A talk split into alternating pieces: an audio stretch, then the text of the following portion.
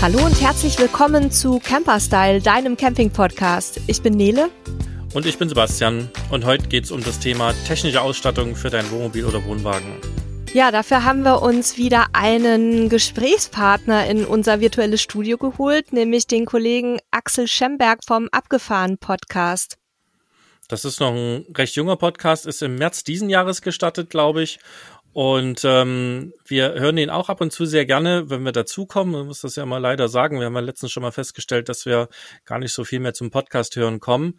Ähm, aber Axel, ähm, sag doch mal selber so ein bisschen was zu dir, wer ihr seid, äh, worum es bei euch geht und wie ihr so unterwegs seid, damit die Hörer und Hörerinnen erstmal so eine Idee davon haben. Ja, herzlichen Dank dafür, dass ihr mich eingeladen habt und dass wir uns heute mal ein bisschen unterhalten können über äh, Wohnmobile und äh, unsere Ausstattung, die wir so haben. Ähm, wir sind drei Macher des abgefahren Podcast, nämlich der Jan, der Thomas und ich. Und wir sind auch drei etwas unterschiedliche äh, Wohnmobilfahrer. Wir fahren alle Wohnmobil. Ähm, der Jan schon etwas länger. Der Thomas hat seins seit Oktober letzten Jahres und äh, wir haben unseres seit März letzten Jahres. Also wir sind noch relativ frisch dabei. Äh, Camping habe aber ich zum Beispiel auch schon früher mit dem Zelt gemacht und der Jan auch. Und äh, wir haben als Untertitel eben Wohnmobilreisen äh, und viel mehr. Also es geht im Prinzip äh, um äh, Wohnmobile im, im Kern, äh, um uns, was wir so gemacht haben. Aber wir haben auch, glaube ich, spannende Gäste schon äh, bei uns gehabt und wollen das natürlich auch in Zukunft machen, die dann auch teilweise richtige Abenteuerreisen gemacht haben und davon berichten. Und es geht natürlich auch immer mal um Zusatzausstattung, sowas wie Batteriecomputer oder so. Genau, also wir haben da eine bunte Mischung, glaube ich.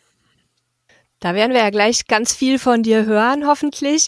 Bevor wir aber anfangen, mit dir jetzt über unsere Fahrzeuge und Ausstattung und so weiter zu fachsimpeln, möchten wir uns noch bei unseren Hörerinnen und Hörern für die vielen Einsendungen zu unserer Buchverlosung bedanken. Äh, wir haben da auch ganz tolles Feedback bekommen. Vor allem, was uns besonders freut, ist, dass halt fast alle Teilnehmerinnen und Teilnehmer am Gewinnspiel geschrieben haben, dass ihnen genau die lockere Gesprächsatmosphäre so gut gefällt. Ähm, damit fühlen wir uns, glaube ich, auch am wohlsten, äh, Sebastian. Ne? Und ich denke, das werden wir dann auch genauso beibehalten. Genau, das war ja auch so unser Plan, dass wir einfach so miteinander schwatzen und schnacken und ihr uns dabei einfach zuhört. Ähm, was uns überrascht hat, positiv überrascht hat, dass auch eine ganze Menge Leute unseren Podcast hören, die noch gar nicht selber mit dem Campingfahrzeug unterwegs sind oder vielleicht noch gar nicht selber campen, sondern erst gerade starten und dann zusammen mit unserem Podcast und unserem unserem Magazin und teilweise auch mit unserem Buch quasi sich in die ganze Thematik einarbeiten, um eben gleich gut zu starten. Und wir haben auch gleichzeitig nochmal ähm, so ein paar Themenanregungen geschickt bekommen, also Transport der Fahrräder, ähm, Wasserhygiene und vor allen Dingen, wir sollen auch mal ein bisschen mehr Fokus auf den Wohnwagen legen. Das kommt hier immer so ein bisschen kurz. Ähm, das wird jetzt heute in der Folge nicht so gut klappen, äh, weil Nele wieder mal mit dem Wohnwagen in der Unterzahl ist, aber wir werden uns das für die Zukunft auf jeden Fall mit auf die ähm, Fahne schreiben und werden da sicherlich die ein oder andere Episode auch mehr mit zu produzieren. Ja, also macht gern weiter mit äh, Feedback an uns und mit Themenanregungen. Wir greifen das natürlich gerne auf, weil wir das ja für euch machen und wir wollen natürlich, dass ihr möglichst viel auch an Informationen für euch mitnehmen könnt. Und jetzt wollen wir euch nicht länger auf die Folter spannen. Gewonnen hat das Buch unser Hörer André. Äh, den haben wir auch schon per E-Mail benachrichtigt. Und für alle, die jetzt dieses Mal vielleicht kein Glück haben, hatten, ähm, es wird bald eine neue Verlosung geben. Vielleicht klappt's ja dann für euch. Und wenn ihr es gar nicht abwarten könnt, dann einfach unter camperstyle.de slash Buch auf einem der Wege oder auch im lokalen Buchhandel unser Buch kaufen. Das geht natürlich auch immer. Aber jetzt würde ich sagen, starten wir endlich ins Thema und äh, schnacken mal ein bisschen mit dem Axel über so Technik, die wir in unseren Fahrzeugen drin haben. So sind wir nämlich auch zusammengekommen. Er hatte uns äh, über das Stromthema äh, angesprochen und ich würde sagen, wir, wir können ja mal mit dem Thema Batteriecomputer starten. Das war so ein, ein Thema, was du da gerade auf dem Schirm hattest. Ähm, erzähl doch mal so ein bisschen, warum hast du den dabei oder eingebaut? Was, was machst du damit? Was sind so die Standardsachen und was sind vielleicht auch die Nerd-Dinge, die du so ein bisschen damit machst? Ja, also ähm, die Frage ist ja, äh, was macht man mit seinem mit seinem Fahrzeug so ein bisschen? Und ähm, ich, ich bin mit meiner Familie unterwegs, das heißt meine Frau und unsere drei Kinder. Und äh, wir sind unterwegs ähm, seit letztem Jahr ja erst, wollten eigentlich nach Schweden. Das hat dann letztes Jahr nicht ganz so gut geklappt. Aber was haben wir dann so festgestellt, dass es irgendwie, insbesondere wenn man mal nicht auf Campingplätzen gestanden hat oder Stellplätzen, also das, was ihr auch schon berichtet habt, letztes Mal Landvergnügen zum Beispiel, dass man dann den Eindruck hat, dass irgendwie auf dieser ähm, Stromanzeige auf dem Panel, dass das irgendwie, obwohl man gefahren ist, irgendwie so gar nicht wieder voll wird, irgendwie die Batterie. Man kann das ja da nur so an, dem, an der Spannung so ein bisschen abschätzen. Und irgendwie haben wir uns auch im Podcast bei uns darüber unterhalten und da sagte der Jan so, ja, äh, man müsste halt erstmal wissen, was man so verbraucht und sowas. Und das war eigentlich, und das müsste man am besten richtig messen. So, und das war so der, der Ausgangspunkt, wo ich mir so gedacht habe, ja, richtig. Also bevor ich jetzt irgendwie irgendwas weiteres einbaue, ähm, ähm, was ich dann aber getan habe. Aber bevor ich irgendwas weiteres einbaue, äh, müsste ich vielleicht erstmal wissen, äh, was denn überhaupt so mit dem Strom überhaupt ist. Also und diese 12 Volt Anzeige oder wo dann irgendwie irgendwas zwischen 9 und äh, 14 Volt steht, ähm, die ist halt einigermaßen ungenau.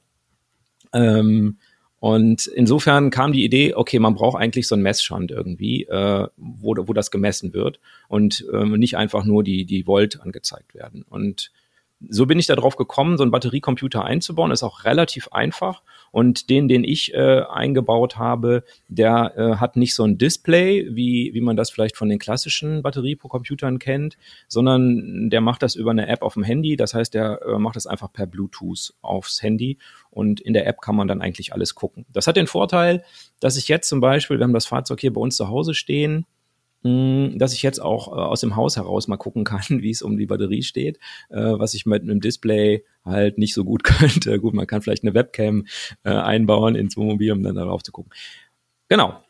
Und da habe ich dann gesehen, dass, und das ist ein Problem der neueren Fahrzeuge, hm, dass das tatsächlich bei der Fahrt die Batterie so gut wie gar nicht geladen wird. Also sie lädt so ungefähr mit einem Ampere und ähm, ja, also wenn man, sagen wir mal, 10 oder 12 Ampere verbraucht hat, und das ist ja nicht so viel am Tag, äh, dann müsste man jetzt zwölf Stunden äh, fahren, damit sie wieder voll ist.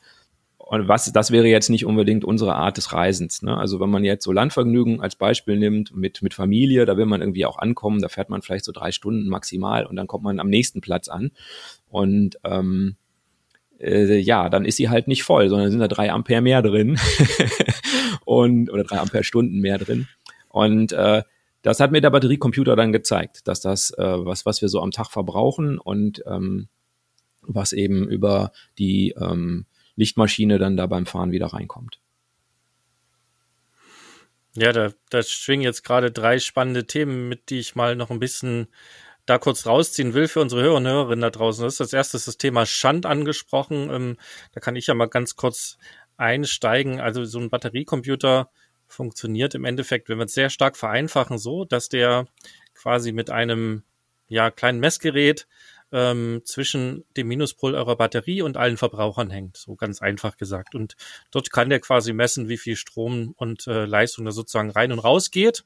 Ähm, also primär misst er den Strom und dann über die entsprechende Spannung, die anliegt, kann man auch die Leistung bestimmen. So funktioniert das also grundlegend. Ähm, das heißt, wenn man sich sowas einbaut, muss man da auf jeden Fall an die Elektrik ran, wenn man es noch nicht drin hat kann man selber machen, wenn man sich das zutraut. Ähm, hier möchte ich einmal kurz warnen, auch 12 Volt können bei den hohen Amperezahlen, die da teilweise fließen, äh, sehr, sehr gefährlich sein. Deswegen, wenn ihr nicht wisst, was ihr tut, dann lasst einen Experten ran. Wenn ihr Ahnung davon habt, was ihr da tut, dann könnt ihr das natürlich auch selber machen. Ähm, und äh, ja, spannend ist auf jeden Fall so einen Batteriecomputer zu haben. Ähm, wir haben auch irgendwann einen nachgerüstet, weil wir nämlich am Anfang auch immer auf die Voltanzeige geguckt haben.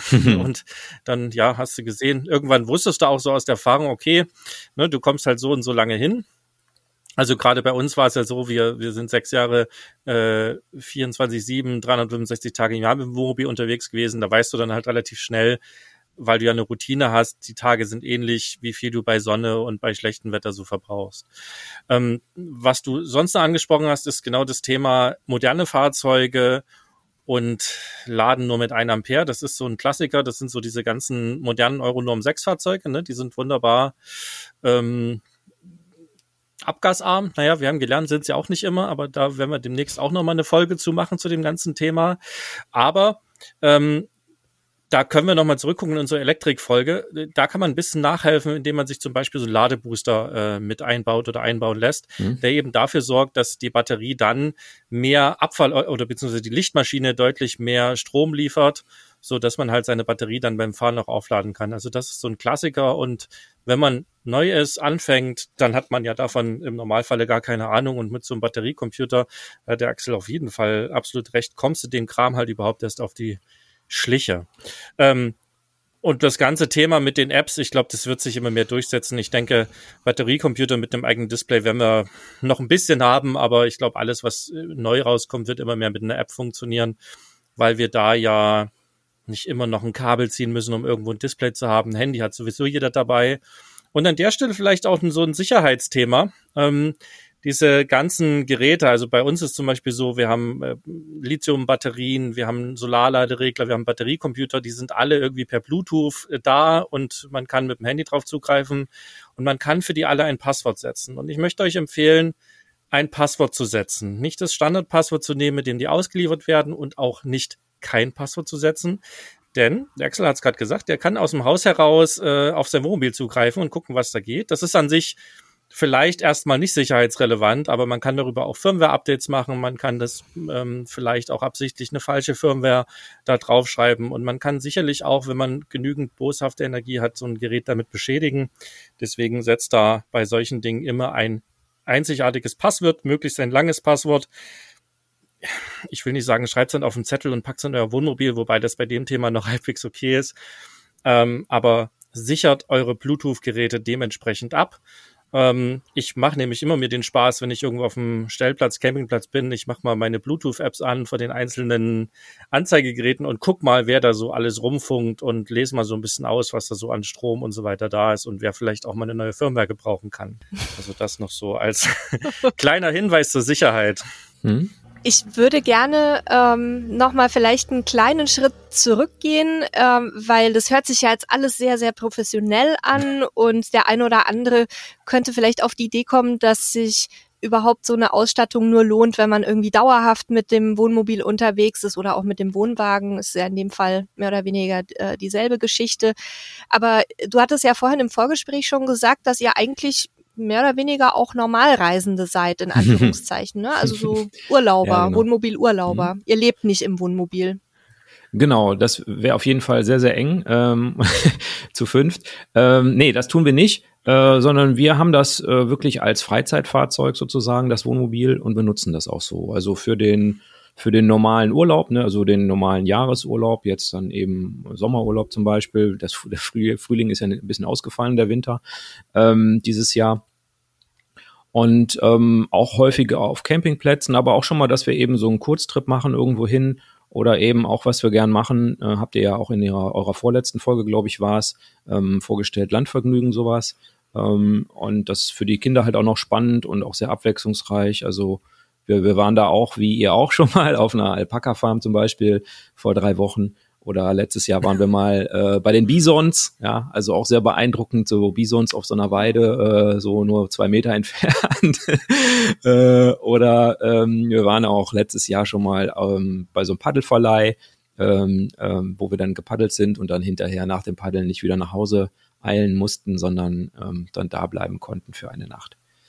Genau. Und da hat man dann üblicherweise eben keine Stromversorgung und ähm, auch auf manchem Stellplatz, wenn man nur eine Nacht steht oder so, habe ich mich das halt früher immer gefragt, muss ich da jetzt Strom anschließen oder nicht, weil ich da kein Gefühl für hatte. Ne? Und dann habe ich es halt zur Sicherheit einfach gemacht. Ja? So, egal was es kostet, hat man dann da irgendwie drei Euro oder irgendwas äh, dann da reingeschmissen. Genau. Und ähm, diese Erkenntnis, äh, äh, die der Sebastian ja auch gerade schon angesprochen hat, okay, das Ding lädt nur mit einem Ampere, aber die Lichtmaschine kann deutlich mehr als ein Ampere liefern. Ähm, äh, das, die hatte ich dann halt auch. Das war auch mein grundsätzlicher Gedanke, so einen Ladebooster einzubauen.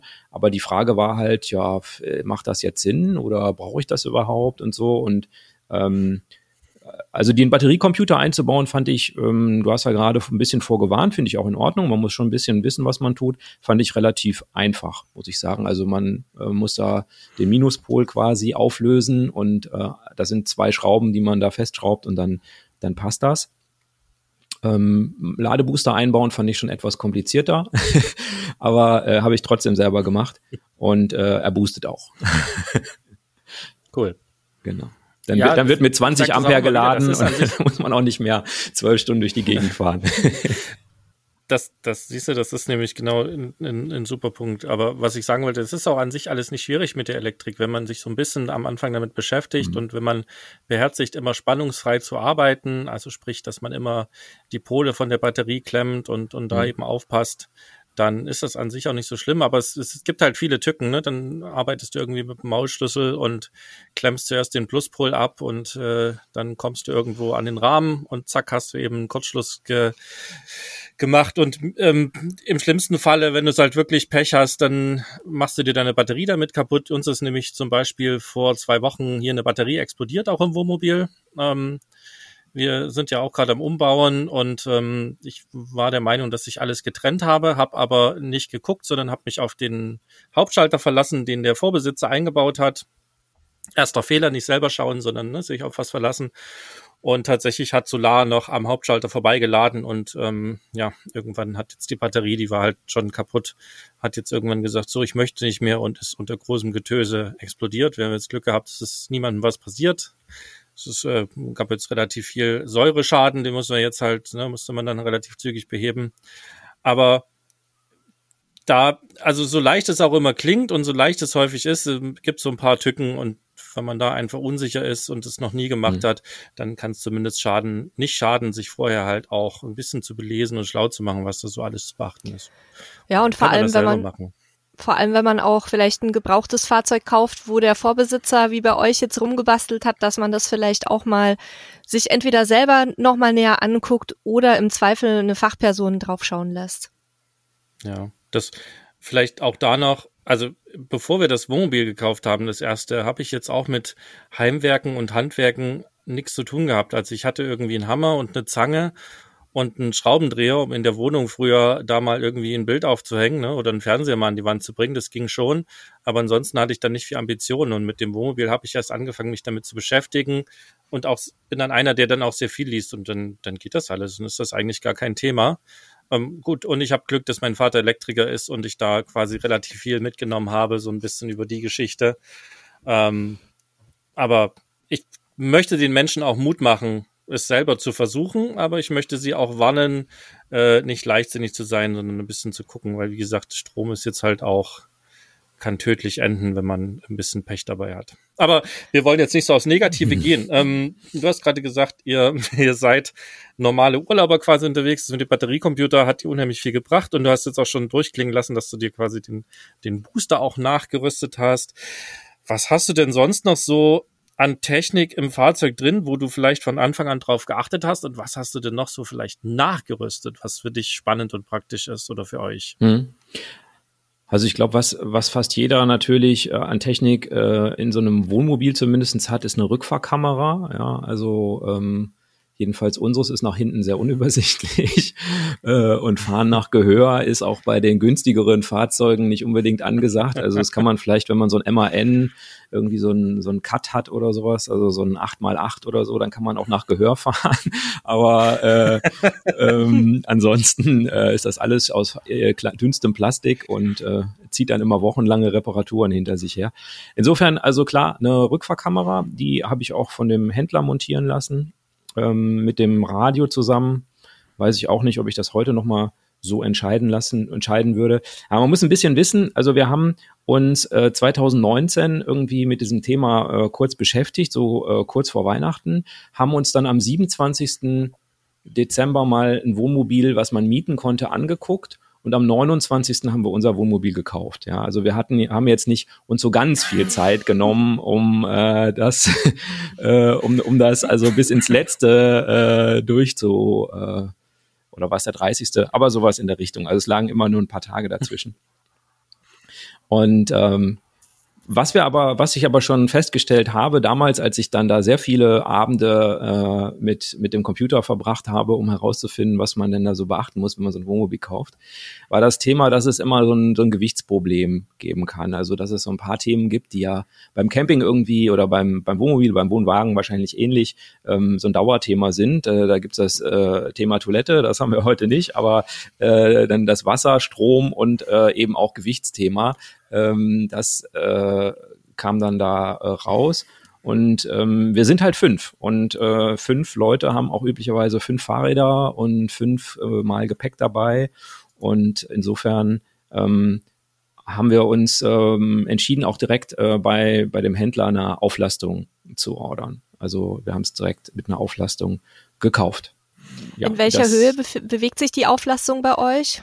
Also das, ähm, wir hatten, also es ist ein dreieinhalb Tonnen Fahrzeug, ne? Also das, was so Klassiker ist, was man auch mit den normalen Führerscheinen fahren kann. Jetzt ähm, habe ich sozusagen die Gnade der frühen Geburt. Also das heißt, ich bin so alt, dass mein Führerschein äh, auch bis siebeneinhalb Tonnen und da ich mal bei Y-Tours als Wehrpflichtiger war äh, und ich da einen LKW-Führerschein dürfte ich also auch, also da der Führerschein ist nicht der limitierende Faktor, sondern dann wahrscheinlich das Budget, bis man dann mal über siebeneinhalb anderthalb Tonnen kommt. Ähm, auf jeden Fall, ja, ähm, wir hatten dann eine Auflastung geordert auf ähm, um diese 350 Kilo, äh, was ja oft dann auch schon ausreichend ist, dass man 3850 Kilo sozusagen ähm, als zulässiges Gesamtgewicht hat, dass man eben 300 Kilo mehr mitnehmen kann, so grob über den Daumen. Ähm, das ist ja schon eine ganze Menge, genau.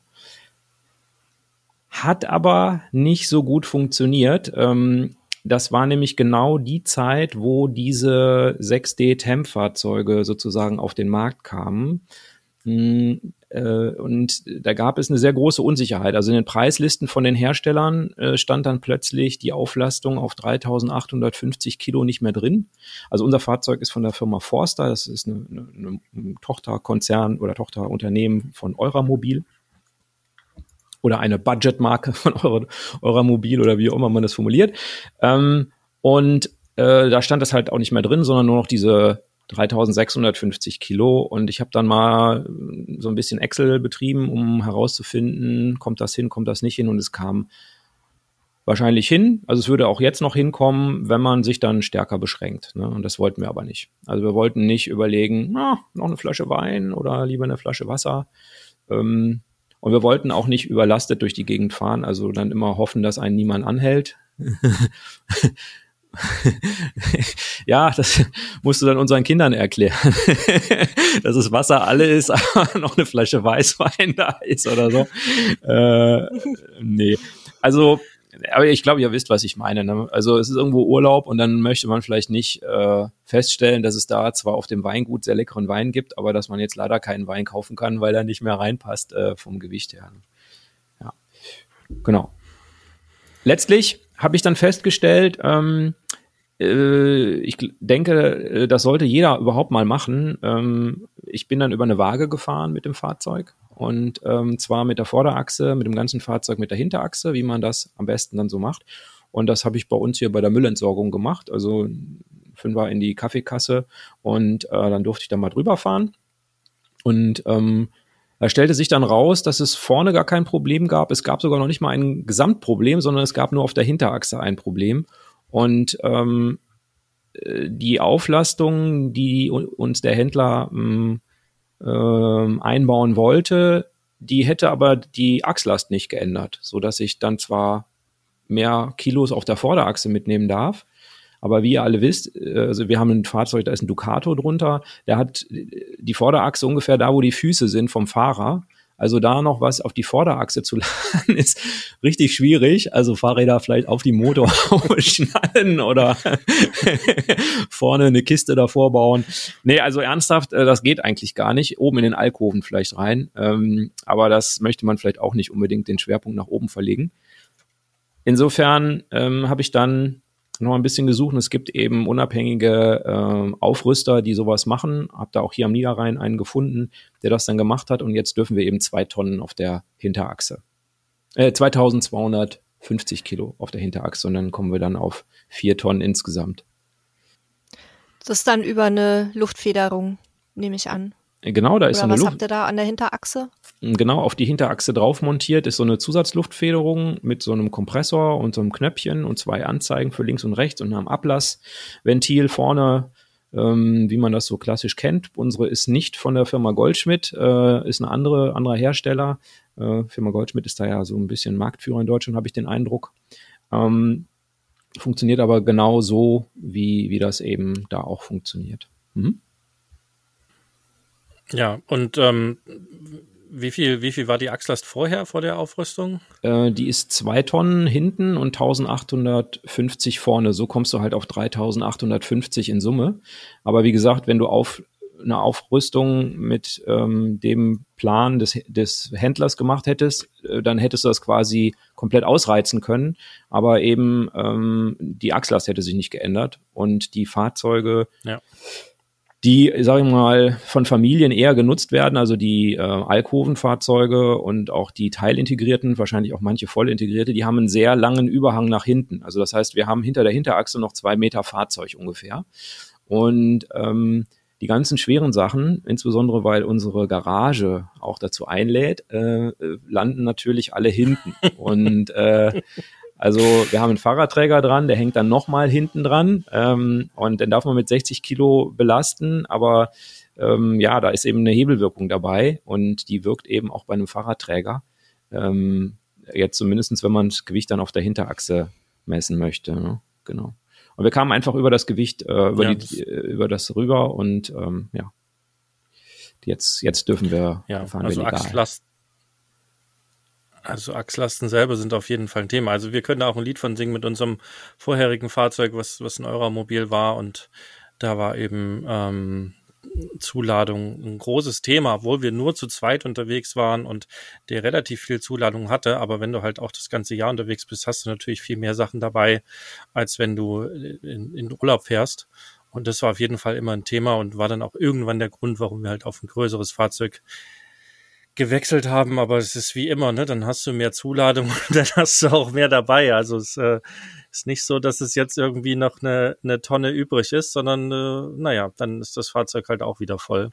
Aber zumindest wissen wir jetzt auch, dass äh, der Ducato fährt halt schon meistens am Anschlag, wenn er so beladen ist. Mhm. Und jetzt haben wir halt einen 12 Tonner drunter und haben ihn mit siebeneinhalb Tonnen ähm, quasi insgesamt Gewicht. Und da weiß man dann, okay, da ist auf jeden Fall genügend Reserve, so dass der halt Mhm. deutlich entspannter durch die Gegend fährt. Hm. Also wir sind auch ähm, die ersten Reisen ohne diese Auflastungen gefahren oder sagen wir mal so die erste kurze Reise letztes Jahr sind wir auch ohne diese Auflastungen gefahren und ähm, das Fahrzeug fuhr sich auch nicht besonders gut. Also insbesondere, wenn man dann so die ganze Familie da drin hat, es war ein bisschen windig an dem Tag und sich das Ganze dann so sehr schwammig anfühlt, beim, insbesondere beim Spurwechsel, ähm, erzeugt, hat das bei mir kein gutes Gefühl erzeugt. Äh, und das ist eben durch die Auflastung auch anders geworden. Man muss allerdings auch wirklich sagen, also auch das kann man theoretisch selber machen übrigens. Ne? Also das habe ich nicht gemacht, aber kann man auch selber machen. Ähm, dass man dann auch noch mal auf die ähm, ähm, Zuladung äh, der Räder achten muss. Also ähm, das äh, Lastindex heißt das. Ähm, der Lastindex von den normalen Stahlfelgen, die auf einem Standard Ducato drauf sind, äh, reicht dann leider nicht mehr. und du musst also müsstest zumindest hinten ähm, dann andere Felgen und andere Reifen logischerweise dann auch drauf machen. Ähm, das hat uns dann auch getroffen. Wir haben dann nicht nur hinten, sondern auch vorne äh, wegen der Optik äh, gewechselt und haben da aber dann auch zwei Fliegen mit einer Klappe. Jetzt sind es etwas hübschere Alufelgen und äh, sie haben auch Ganzjahresreifen drauf und nicht nur Sommerreifen. Ja. Genau. Aber also ist ein da auch nochmal der bisschen. Hinweis. Wir haben ja, das auf jeden Fall. Und, und an der Stelle auch nochmal der Hinweis, wir haben auch eine Folge zur Auflastung gemacht. Ähm, da hat der, der Axel jetzt auch darauf hingewiesen, wir sind da nicht auf die ganz aktuellen Fahrzeuge, auf diese 6D Fahrzeuge eingegangen, wo es teilweise gar nicht so einfach ist mit einer Auflastung. Ne? Wir sind ja der Meinung gewesen, dass man häufig nur eine Papierauflastung machen kann. Also das heißt, man fährt einfach zu einer Prüfstelle, lässt sich das checken, Mhm. ah ja, funktioniert alles, aber durch diese Kraftstoff äh, oder durch diese Kraftstoff oder äh, Abgasnormen so rum ist eben das Mhm. Gewicht auch des Fahrzeugs beschränkt, sehr stark. Also wer, ne, wer so ein bisschen den Dieselskandal äh, verfolgt hat, der weiß, dass die ganzen Abgasnormen äh, ziemlich eng sind und aktuelle Motoren das häufig schon fast so reißen und dann beschränkt man natürlich auch das Gewicht sehr stark, weil jedes Kilo Gewicht, was ich mir mit rumschleppe, bringt natürlich auch mehr Abgas zutage. Und deswegen hat der Axel uns darauf hingewiesen, auch im Vorgespräch schon, dass ähm, man da eben gucken muss und oft gar keine Möglichkeit mehr hat. Ne? Hat er vorhin gesagt, mhm. dass das dann in Preislisten gar nicht mehr auftaucht. Also bei aktuellen Fahrzeugen müsste da unter Umständen ein bisschen genauer hingucken, vielleicht idealerweise auch vor dem Kauf, ähm, damit ihr dann nicht danach mehr ausgeben müsst. Also was äh, vielleicht auch jetzt den einen oder anderen trifft, ist halt war bei uns ja auch so. Ähm, Fahrzeuge sind ja sehr beliebt und vielleicht nimmt man lieber ein Fahrzeug, was man jetzt auch quasi direkt mitnehmen kann, statt dass man äh, ein Jahr darauf wartet, das Wunschfahrzeug zu bekommen. Also es war bei uns auch so. Ja, wir haben also, ähm, wir hätten auch noch ein paar Monate Zeit gehabt, kein Problem. Aber naja gut, wir hätten es wahrscheinlich irgendwann Ende letzten Jahres bekommen. Und wir wollten es aber dann eben schneller haben. Und ich glaube, das äh, trifft auf eine ganze Menge Leute zu, die einfach ein Fahrzeug kaufen, was fertig so beim Händler steht. Und ähm, beim Händler, die Fahrzeuge, die da stehen, die haben halt üblicherweise kein Maxi-Fahrwerk. Ja, das ist ja das Fahrwerk vom Ducato, was dann auch bis 4,4 Tonnen problemlos irgendwie aufzulasten ist, sondern die haben eher dieses Leitfahrwerk und das ist eben bis dreieinhalb Tonnen. Ne? Also das ist vielleicht auch nochmal ein Unterschied Klar, du hast natürlich recht, wenn man das weiß äh, oder wenn ich ein Fahrzeug bestellt hätte in Einzelteilen, hätte ich das auch direkt mit so einem Maxi-Fahrwerk genommen. Ähm, aber äh, das haben wir eben so nicht gemacht und ich glaube, das trifft auf eine ganze Reihe Leute zu, die das, die heute sich so ein Fahrzeug äh, kaufen, dass sie dann lieber eins nehmen, was da ist, als die Ungewissheit, äh, wann denn vielleicht mal eins kommen könnte. Mit einem unverbindlichen Liefertermin. Auf jeden Fall. Auf jeden Fall. Was ist denn, ich springe ein bisschen weg von der, von der Auflastung, weil ich, äh, mich treibt ins Thema noch ein bisschen Elektrik, Elektronik und, mhm. und Gadgets. Ähm, was, was hast du denn sonst noch so äh, ins Fahrzeug, am Fahrzeug verändert? Mhm. Also ähm, ich glaube, der Klassiker ist ja, dass zu wenig USB-Ladebuchsen da sind. Ne? Ich glaube, das äh, äh, gibt kein Fahrzeug, was äh, ausreichend und also an, ich, ich weiß nicht, wie ihr es macht, aber ich lade mein Smartphone üblicherweise, wenn ich schlafe. Ja, das heißt, ich lege mir das irgendwo in der Nähe des Bettes hin. Dann kann ich da auch so drauf schielen, wenn auf die Uhr. Ne, also wenn man Wecker stellen will, dann klingelt auch da der Wecker und nicht irgendwo vorne im Fahrerhaus. vielleicht ist man dann wacher. Also es macht hat vielleicht unterschiedliche Strategien. aber ähm, eigentlich lade ich mein mein Smartphone über Nacht und da, wo ich schlafe. Und äh, da haben die halt keine USB-Buchsen gehabt. Ähm, das ist, glaube ich, so ein Klassiker, dass man das nachrüstet, äh, dass da eine USB-Buchse ist, mit der man dann laden kann.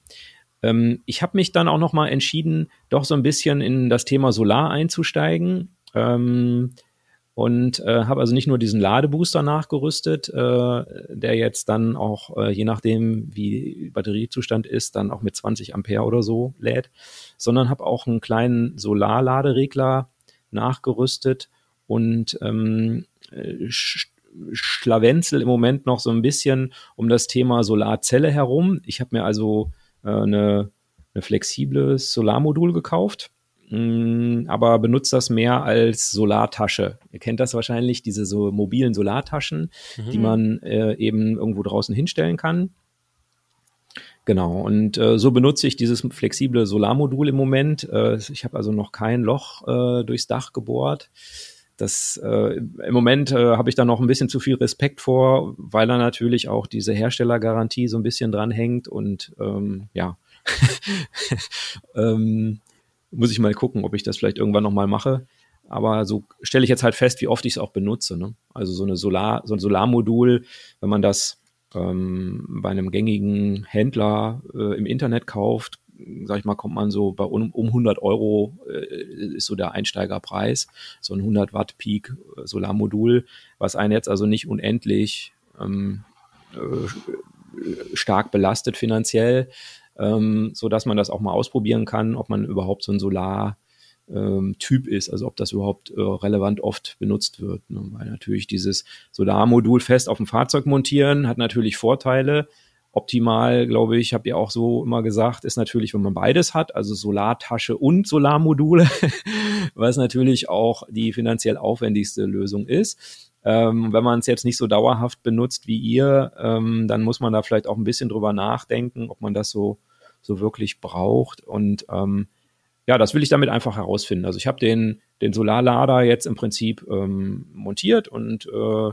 habe zum Beispiel äh, jetzt heute mal super Wetter bei uns hier, die Sonne scheint wie verrückt, einfach mal ähm, das Solarmodul rausgeholt und aufs Wohnmobil oben drauf gelegt, aufs Dach. Jetzt lädt das am Tag mal, dann sehe ich mal, was so an so einem Tag dann mal da reinkommt. Es klingt jetzt alles sehr danach, dass du so ein richtiger Tüftler und Bastler bist. Äh, mhm. Täuscht der Eindruck oder wie, wie viel Vorerfahrung hast du mit handwerklichen Sachen? Also wir haben ein Haus, insofern ähm, da habe ich oh. auch äh, genau, also wenn man nicht entweder sehr viel Geld oder sehr viel Geduld hat, ähm, dann, dann muss man ja so ein bisschen was machen können, glaube ich. Ähm, aber ansonsten würde ich jetzt nicht sagen, dass ich der, der totale Bastler und der totale Tüftler bin.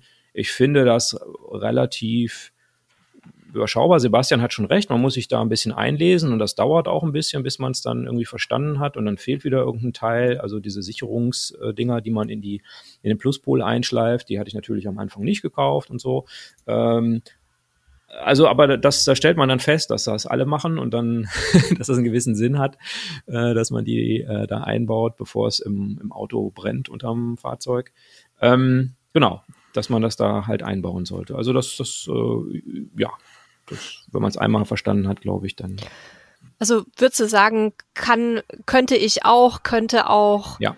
ähm, könnten auch unsere Hörerinnen und Hörer da draußen, wenn man so ein bisschen bereit ist, sich da auch einzuarbeiten in die Thematik. Genau, ich habe ein bisschen gebraucht. Also ich hatte jetzt den Vorteil, das Fahrzeug ähm, kann bei uns am Haus stehen und ähm, ich habe, sagen wir mal, diese tollen Lockdown-Monate dafür benutzt, wo man damit ja eh nicht fahren konnte. Ähm, und ähm, habe es mir dann eben so hingestellt, habe dann den Beifahrersitz ausgebaut und so, dass, äh, dass ich da an alles dran kam und dann konnte es ja auch so stehen bleiben. Es hat dann ja niemanden gestört. Also ich bin dann nicht an einem Tag mit fertig geworden, wahrscheinlich eine Woche oder so daran gebastelt. Am Anfang muss man auch erstmal überlegen, wo baut man das hin, wo passt das hin und so. Das kann man auch schlecht, finde ich, ausmessen vorher. Ähm, muss man erstmal so ein bisschen das, die, die Teile da haben und mal so gucken, wo die denn so hinpassen. Also bei uns passten sie jetzt zum Beispiel unter den Beifahrersitz, sowohl der Ladebooster als auch dieser MPPT Solarladeregler. Und ähm, genau, dann muss, überlegt man ja, wo könnten die Kabel lang und so. genau, damit das hinterher auch noch halbwegs ordentlich aussieht. Aber man kann schon machen. Man und nur nicht heute kaufen und morgen fahren wir in Urlaub. Das ist vielleicht keine gute Kombi. Ne? Und hast du einen handwerklichen Beruf?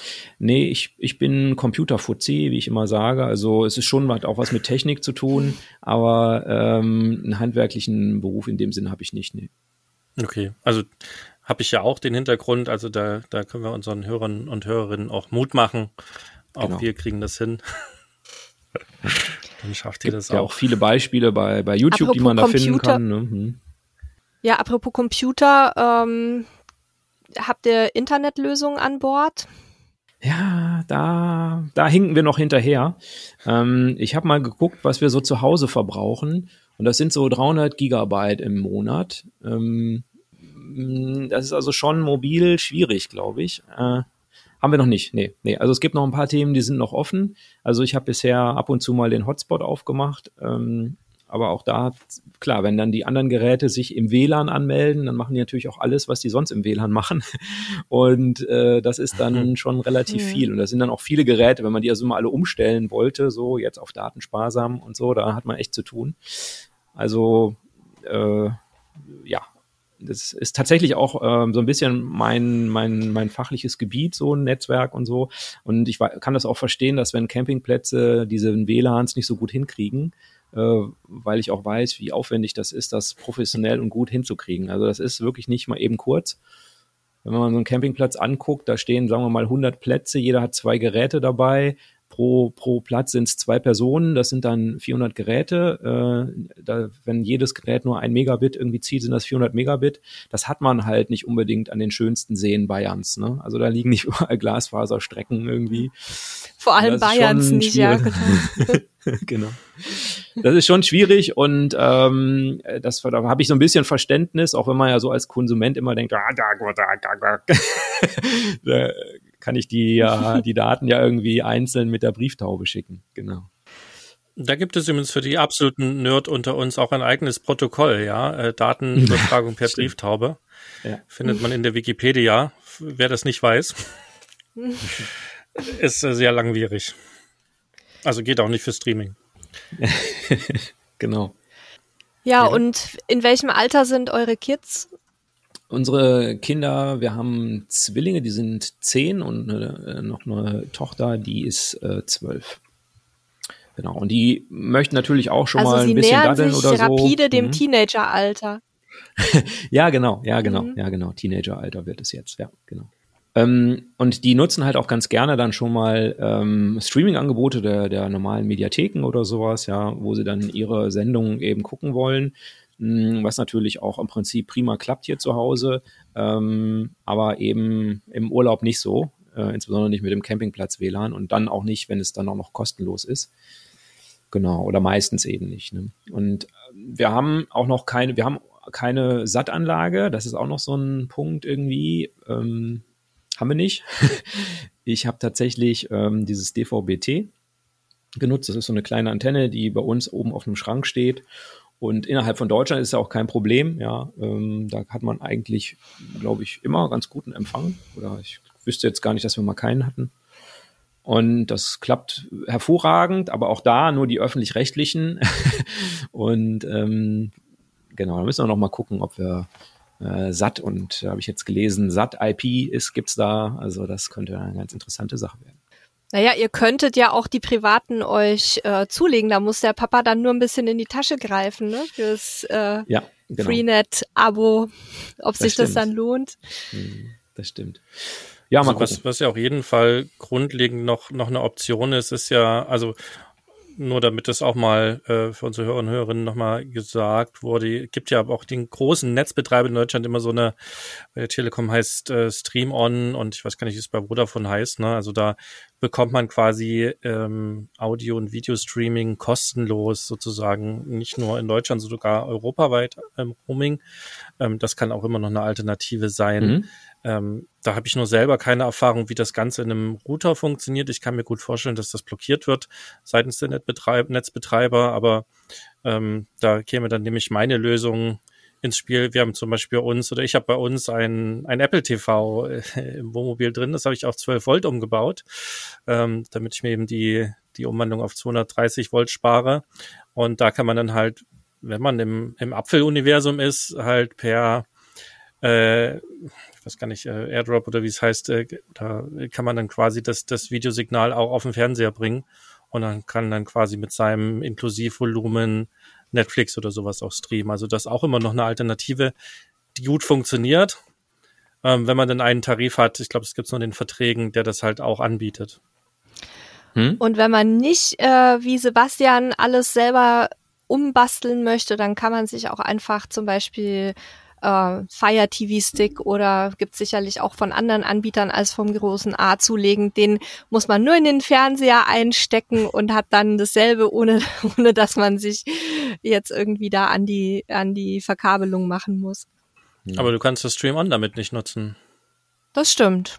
Aber Netflix und YouTube und alles. Ja, aber der, genau, aber ne, nochmal, darum ging es mir, dass man eben das Datenvolumen hat. Die deutschen Netzbetreiber mhm. tun ja alles, um äh, Datenvolumen sehr äh, in sehr geringen Mengen zu sehr hohen Preisen zu verkaufen und äh, bieten dann aber sehr großzügige äh, Freivolumen für Streaming und so weiter an, also was irgendwie total spannend ist.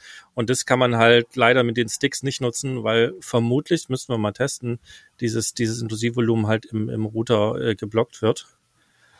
Ähm, und äh, ich weiß gar nicht, bei Android, ob es da auch so eine sowas wie, wie ähm, mir fällt gerade nicht ein, wie das bei Apple heißt. Also da gibt es halt die Möglichkeit, quasi den Inhalt vom iPhone zum Beispiel aufs Apple TV zu streamen. Ich weiß gar nicht, ob es das bei Android auch gibt. Das wäre dann auch eine Möglichkeit, das zu nutzen. Hm. Wir werden das Airplay, jetzt mal testen. Jetzt ist mir eingefallen. Genau, wir werden das jetzt mal testen können auf dieser Tour, mhm. ähm, weil wir dieses Mal zum ersten Mal kein so ähm, großzügiges äh, europaweites Flatrate-Datenvolumen haben, sondern tatsächlich mit unserer normalen Mobilfunkkarte äh, mit begrenztem Datenvolumen streamen müssen. Und da werde ich dann gerne berichten, wie es funktioniert hat. Ja, ich bin auch ein bisschen knickrig, das äh, hast du schon richtig erkannt, Nele, dass der Papa da einfach mal ein paar Euro springen lassen müsste. Ähm, aber ich, ich vermeide so langfristige Verträge und so ganz gern. Also da, ich glaube, diese Stream-On-Optionen, die gibt's nur bei den richtigen 24-Monats-Verträgen und so. Und äh, um die schiffe ich äh, möglichst etwas rum, weil ich das eigentlich in meinem Alltag nicht brauche. Das ist halt was anderes, glaube ich, bei euch. Hm, ist vielleicht jetzt nochmal auch so ein Unterschied, äh, so Urlaubscamper oder der, der Freizeitcamper. Und wenn man da natürlich 24 äh, äh, Stunden, wie du vorhin gesagt hast, sieben Tage die Woche, 365 Tage im Jahr, dann gibt es natürlich andere Dinge, die dann ganz klar, da hätte ich auch sowas gekauft, klar, kein Problem, habe ich ja dann auch keinen DSL-Anschluss mehr, den ich finanzieren muss. Aber so kommt das alles on top und ich bin da vielleicht ein bisschen knickrig, aber ähm, ich sehe das jetzt nicht ein, zwölf Monate irgendwie was zu bezahlen, was ich äh, vielleicht dann in Summe in, an zwei Monaten im Jahr nutze. Ähm, genau, da bin ich so ein bisschen zurückhaltend. Das macht also ja absolut kann, Sinn. Ich, ich kann aus eigener Erfahrung sagen, dass man durchaus auch mehrere Jahre ohne Fernseher überleben kann, auch unterwegs. Also wir haben tatsächlich unseren Fernseher erst seit äh, letztem Jahr Sommer und waren vorher drei oder vier Jahre ohne alles unterwegs und hatten mal zwischendurch ein paar Serien auf dem Laptop geguckt. Also es geht. Ich möchte allen, die die da draußen denken, man schafft's nicht ohne Satellitenanlage oder Streaming-Angebote den Mut machen. Man kann auch durchaus sich äh, vors Fahrzeug setzen und ein bisschen äh, Sonnenuntergang gucken. Das funktioniert auch. Ich weiß nur nicht, wie es mit Teenagern funktioniert. ja, das hängt natürlich auch ein bisschen vom Wetter ab, ne? Und von dem Platz, wo du gerade bist. Ähm, ähm, natürlich ist es so, dass unsere Kinder auch draußen mit anderen Kindern äh, spielen oder durch die Wiesen toben oder äh, Fußball spielen oder sonst was. Ähm, aber wenn es jetzt wir hatten das halt so bei unserer ersten Tour an die deutsche Nordsee. Ähm, als wir ankamen, war das Wetter noch okay und dann hat es einen Tag durchgeregnet. Ähm, und äh, tja, da ist mit Sonnenuntergang gucken nix. Ne? Ich glaub, fast, glaube fast, dass du dann auch keinen Sonnenuntergang guckst im Regen. Ähm, und äh, natürlich lesen die auch mal gerne, aber das ist eben dann so ein bisschen, was du an Abwechslung dabei hast. Ne? Man kann natürlich auch mal ein Spiel spielen und so, das machen wir auch alles genau so. Aber es äh, lebt so ein bisschen, glaube ich, davon, dass man ein paar Möglichkeiten hat. Und das ist ja auch dann der Unterschied vielleicht dann auch nochmal zum, zum Zelten und so. Ähm, ja, also äh, du hast recht, als Erwachsene würde ich auch, hätte ich da überhaupt gar nicht groß drüber nachgedacht, hätte ich auch nicht mal so eine DVB-T-Antenne gekauft. Aber ähm, das ist so schon, glaube ich, äh, soll ja allen Spaß machen. Was habt ihr denn sonst noch an technischer Ausstattung an Bord? Oh, ich glaube, dass, äh, dass wir schon fast alles ähm, abgegrast haben, was wir. Ich habe noch einen kleinen Ladebooster gekauft. Ah, das müsste ich vielleicht noch sagen. Nachdem ich ja jetzt diesen tollen Batteriecomputer habe, weiß ich ja auch, ähm, ähm, wie es um den Strom steht und ich kann ähm, da auch mit dem Ladebooster natürlich äh, ein bisschen, äh, Quatsch, Ladebooster, den, den ähm, ach, jetzt komme ich nicht drauf, wie heißt es, an 230 Volt umwandeln, äh, Wechselrichter. So, Entschuldigung, ich habe den Wechselrichter. Wechselrichter. Äh, ja. Ähm, genau, den Wechselrichter äh, gekauft, einen relativ kleinen, weil ich da äh, keinen Föhn mit betreiben will oder eine riesen Kaffeemaschine oder sowas, sondern nur eigentlich, ähm, ja, ich habe es mehr oder weniger fürs Laptop gekauft, weil ich ähm, mal ausprobiert habe, Homeoffice mobil zu machen. Äh, also ähm, jetzt durch die Pandemie arbeite ich äh, extrem viel im, im Homeoffice und das wurde mir so ein bisschen langweilig, äh, jeden Tag auf meinen Dachboden zu klettern und von da zu arbeiten. Und äh, da habe ich gedacht, das müsste doch irgendwie noch anders gehen und ähm, habe das mal ausprobiert, eben ähm, meinen Arbeitskram mitzunehmen. Und da habe ich dann festgestellt, okay, äh, der Akku vom, vom Notebook, der hält nicht lang genug, also keinen Arbeitstag. Ich müsste ihn nachladen können und äh, so einen kleineren Wechselrichter angeschlossen und äh, damit klappt das ganz gut. Warum hast du, das würde mich jetzt interessieren, warum hast du dir dann einen Wechselrichter gekauft und nicht ein 12 Volt Ladegerät? Ja, ähm, das ist die Gegenargumentation zu deinem Apple TV-Umbau. Ähm, ich möchte nämlich, ähm, ich habe noch ein Ladegerät für ein Fotoapparat. Ähm, das Ladegerät von meinem Notebook wechselt alle paar Jahre. Ja, äh, ich habe ein privates, ich habe ein dienstliches ähm, und so weiter. Also so bin ich sehr flexibel, kann alle normal dabei befindlichen Geräte nutzen. Also ich habe zum Beispiel jetzt auch so einen kleineren Beamer gekauft, ja, der läuft halt auch nur auf 230 Volt. Wahrscheinlich kann man den auch umlöten, aber ähm, äh, so kann ich den halt einfach benutzen. Die, die brauchen alle nicht so wahnsinnig viel. Also so, das sind jetzt keine Geräte, die äh, 1000 Watt ziehen oder sowas in der Richtung, sondern alle nur so, weiß nicht, 50 Watt oder 60 oder so. Und ähm, da ist es halt das billigste. Ich glaube, 50 Euro oder so hat der kleine Wechselrichter gekostet, ähm, so einen kleinen Wechselrichter einzubauen und äh, dann den eben zu benutzen. Ja, ich glaube auch alleine mein, mein Ladegerät für einen Mac hat die 50 Euro schon gekostet. Aber ja, das ist wieder die unterschiedliche Perspektive. Äh, 365 Tage im Jahr im Wohnmobil unterwegs sein oder eben im Urlaub paar Mal im Jahr unterwegs sein. Ja, auf jeden Fall genau. spannend und sinnvoll und richtig. Äh, genau. Man muss nur darauf achten, dass es gibt noch äh, Wechselrichter, die noch ein bisschen billiger sind. Ähm, die haben dann eine sogenannte modifizierte Sinuskurve. Also wer jetzt denkt, oh cool, jetzt äh, schieße ich mir so ein Ding ähm, bei irgendeinem Internetversand, der sollte vielleicht noch einmal ganz kurz äh, vielleicht doch nochmal ähm, eine Suchmaschine bemühen. Also die äh, intelligenteren elektronischen Geräte, und das sind heutzutage recht viele, die kommen wohl ähm, nicht mit diesen modifizierten Sinuskurven klar oder können sogar kaputt gehen, habe ich gelesen. Weiß ich nicht, ob es wirklich so ist. Ähm, und man braucht eine reine Sinuskurve. Und aber auch dazu findet man dann bei YouTube Leute, die das dann auch nachmessen mit einem Oszilloskop und so, ob diese billigen äh, Wechselrichter auch wirklich eine schöne Sinuskurve machen und wie viel man die belasten kann und so. Also es gibt ja genug äh, bei YouTube zu finden. Und das hat mich dann daran bestärkt, also das äh, auch so zu machen. Hm? Das ist auf jeden Fall ein wichtiger Punkt mit der Sinuskurve. Also moderne ähm, Elektronik kommt da, also Schaltelektronik, Schaltnetzteile und so weiter kommen da nicht unbedingt mit klar. Eine, eine ganz klassische Filterkaffeemaschine schafft das noch und der Föhn auch noch. Aber alles, wo ein bisschen Elektronik drin ist, hat damit Schwierigkeiten und kann, je nachdem, wie gut es abgesichert ist, eben auch kaputt gehen. Meist passiert nichts, außer dass es nicht geht, aber ich wäre da vorsichtig und ja, gerade bei Amazon beim großen A oder auch beim großen E, eBay, ähm, gibt es halt auch viele Sachen, die direkt aus China versendet werden und wenn es zu billig ist, heißt nicht unbedingt, dass es schlecht ist, aber da würde ich immer noch mal skeptisch sein und zumindest einmal in die Bewertungen gucken ähm, und im Zweifel dann doch ein Gerät kaufen, wo ich sehe, dass es eine echte eine Sinuswelle hat, weil der Unterschied halt doch da ist. Eda? Wenn ihr euch dafür interessiert, nochmal so ein bisschen tiefer in die Thematik einzusteigen und auch ähm, nochmal zu erfahren, was sind Wechselrichter, was sind Ladebooster, was, was braucht man so alles, dann hört auch gerne nochmal in unsere Elektrik für Anfänger Folgen rein. Da haben wir ja auch mit Experten gesprochen und haben uns da ein paar Empfehlungen eingeholt. Da findet ihr sicherlich die ein oder andere spannende Information noch zusätzlich. Das hat mir tatsächlich auch äh, gut geholfen. Eure Strom für Anfänger-Episoden äh, fand ich also auch sehr gut. Äh, also auch an der Stelle von mir nochmal danke dafür. Schön, vielen Dank fürs Kompliment. Freut uns. Genau, das war der Plan, damit deswegen da auch Experten dazu geholt, damit wir da halt möglichst viel, viel Wissen mitgeben können. Ja, was, äh, also was, was ist aus deiner Sicht das, das Nerdigste, was ihr an Bord habt? Also das ist sicherlich äh, im Moment dieser Batteriecomputer, da kann man sehr viel Zeit miteinander verbringen, wenn man das möchte. Also kann da sehr viel auswerten. Aber äh, wir haben ja auch eine, äh, beim, beim abgefahren Podcast mit dem Hersteller eine, eine Folge gemacht äh, zu diesem Blue Battery Computer. Und das geht dann sehr in die Tiefe, wie das, wie er das misst und so weiter. Also das äh, äh ist schon ein bisschen nerdig, aber ähm, ich fand es trotzdem äh, super und interessant ähm, das, das mal genauer zu erfahren, was es da auch vielleicht für Unterschiede gibt. Und er hat ja auch angedeutet, ähm, also es gibt ja viele Lithium-Batterien, die so ein Batteriemanagementsystem mitbringen. Das brauchen die ja, damit man die vernünftig laden kann, die Zellen da.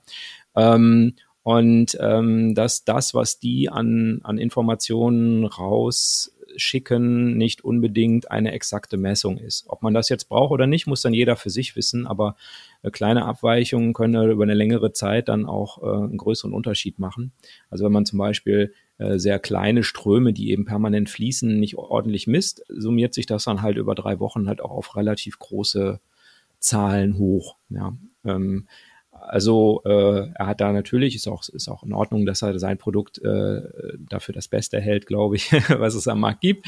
Ähm, hat er aber nochmal dargestellt, wie aufwendig das eigentlich ist, das auch zu tun. Also und dass man da ja, man kauft keine Lithium-Zelle, weil da irgendwie ein Bluetooth-Modul drin ist. Ne? Also sagen wir, man kauft eine Lithium-Batterie, weil man gerne eine Lithium-Batterie haben will, die eben, die man stärker belasten kann, die man stärker laden kann, die man stärker entladen kann, solche Sachen, die lange hält und so, aber äh, nicht wegen dieses Computers. Deswegen haben wir auch einen extra Batteriecomputer mit, mit eingeplant, trotz dass die Lithiums alle Bluetooth an Bord haben, um das einfach genauer und gemeinsam und eben rein und raus auch messen zu können an Strom. Hm. Ja, was äh, letzte Frage von meiner Seite. Was ist äh, das nächste, was äh, angeschafft wird? Ähm, äh, ja, also in Technik meinst du wahrscheinlich, ne? Ja, muss jetzt nicht unbedingt technisch sein. Natürlich interessiert mich das am meisten, aber was, was ist so, was, ja, lassen wir es allgemein fassen. Was ist das nächste, was ihr anschafft fürs Wohnmobil? Und warum? Und warum? ähm, das nächste, was angeschafft wird, ist so ein Markise, so ein Sunblocker heißt das, glaube ich, allgemein. Also was man in die Kederleiste von der Markise einziehen kann, sodass die Sonne nicht mehr so unter der Markise herscheint, wenn die Markise zum Beispiel Richtung Westen ausgerichtet ist und dann üblicherweise ganz relativ häufig ja im Westen die Sonne untergeht und die Nele dann in den Sonnenuntergang schaut. Ähm, dann äh, äh, scheint die Sonne doch teilweise recht stark drunter her und man hat wenig Schatten. Und das äh, habe ich schon sozusagen, ist schon dem habe ich bin schon Maus gerutscht gestern. Äh, das ist also schon auf dem Weg. Und äh, genau, das, das ist das nächste. Aber das ist natürlich nur eine Kleinigkeit. Da soll dann auch nochmal ergänzt werden. Es gibt das äh, Ähnliche für ein, fürs Fahrerhaus, also fürs Ducato Fahrerhaus, ähm, dass man da auch so ein, so ein Textil drum machen kann, inklusive der Seitenscheiben, dass da weniger Sonneneinstrahlung ist und man aber trotzdem rausschauen kann. Genau, das sind die nächsten Kleinigkeiten. Und ansonsten etwas technischer mag eine Kleinigkeit sein, aber kann ich aus eigener Erfahrung sagen, äh, der Sunblocker sorgt für sehr viel Lebensqualität im Sommer. Wir haben nämlich auch uns einen zugelegt. Benutzen wir deutlich häufiger als die Seitenwände der Markise, weil es einfach super schnell sich einziehen lässt und ja, hält auch so ein bisschen Regen ab, nicht komplett, weil es ist so ein durchlässiges Gewebe, aber mal so für einen kleinen Schauer sitzt man da auch ganz gut geschützt. Naja, ah schön.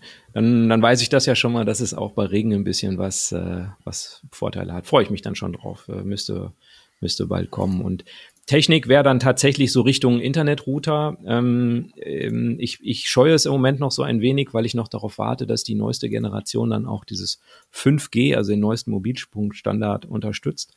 Darum habe ich da extra Zurückhaltung geübt bisher. Ja, aber das äh, kommt da jetzt, kommen jetzt auch langsam. Die ersten Geräte sind zwar noch ein bisschen, werden auch mit Gold aufgewogen, aber ähm, das wird jetzt, glaube ich, relativ schnell gehen. Im diesem, spätestens im nächsten Jahr haben wir das äh, in großer Menge am Markt. Hm. Genau. Und dann vielleicht, wie gesagt, noch so eine Sattanlage, also was Mobiles. Also ich möchte äh, gar nichts ähm, Festes äh, haben, aber muss man auch überlegen, ob man das dann immer mitnehmen möchte. Ne? Also wenn man dann außerhalb von Deutschland ist, glaube ich, kommt man mit der DVB-T-Antenne es sei denn, man kann die Landessprache perfekt, äh, nicht sehr weit. Und äh, insofern wäre das dann auch nochmal eine Möglichkeit.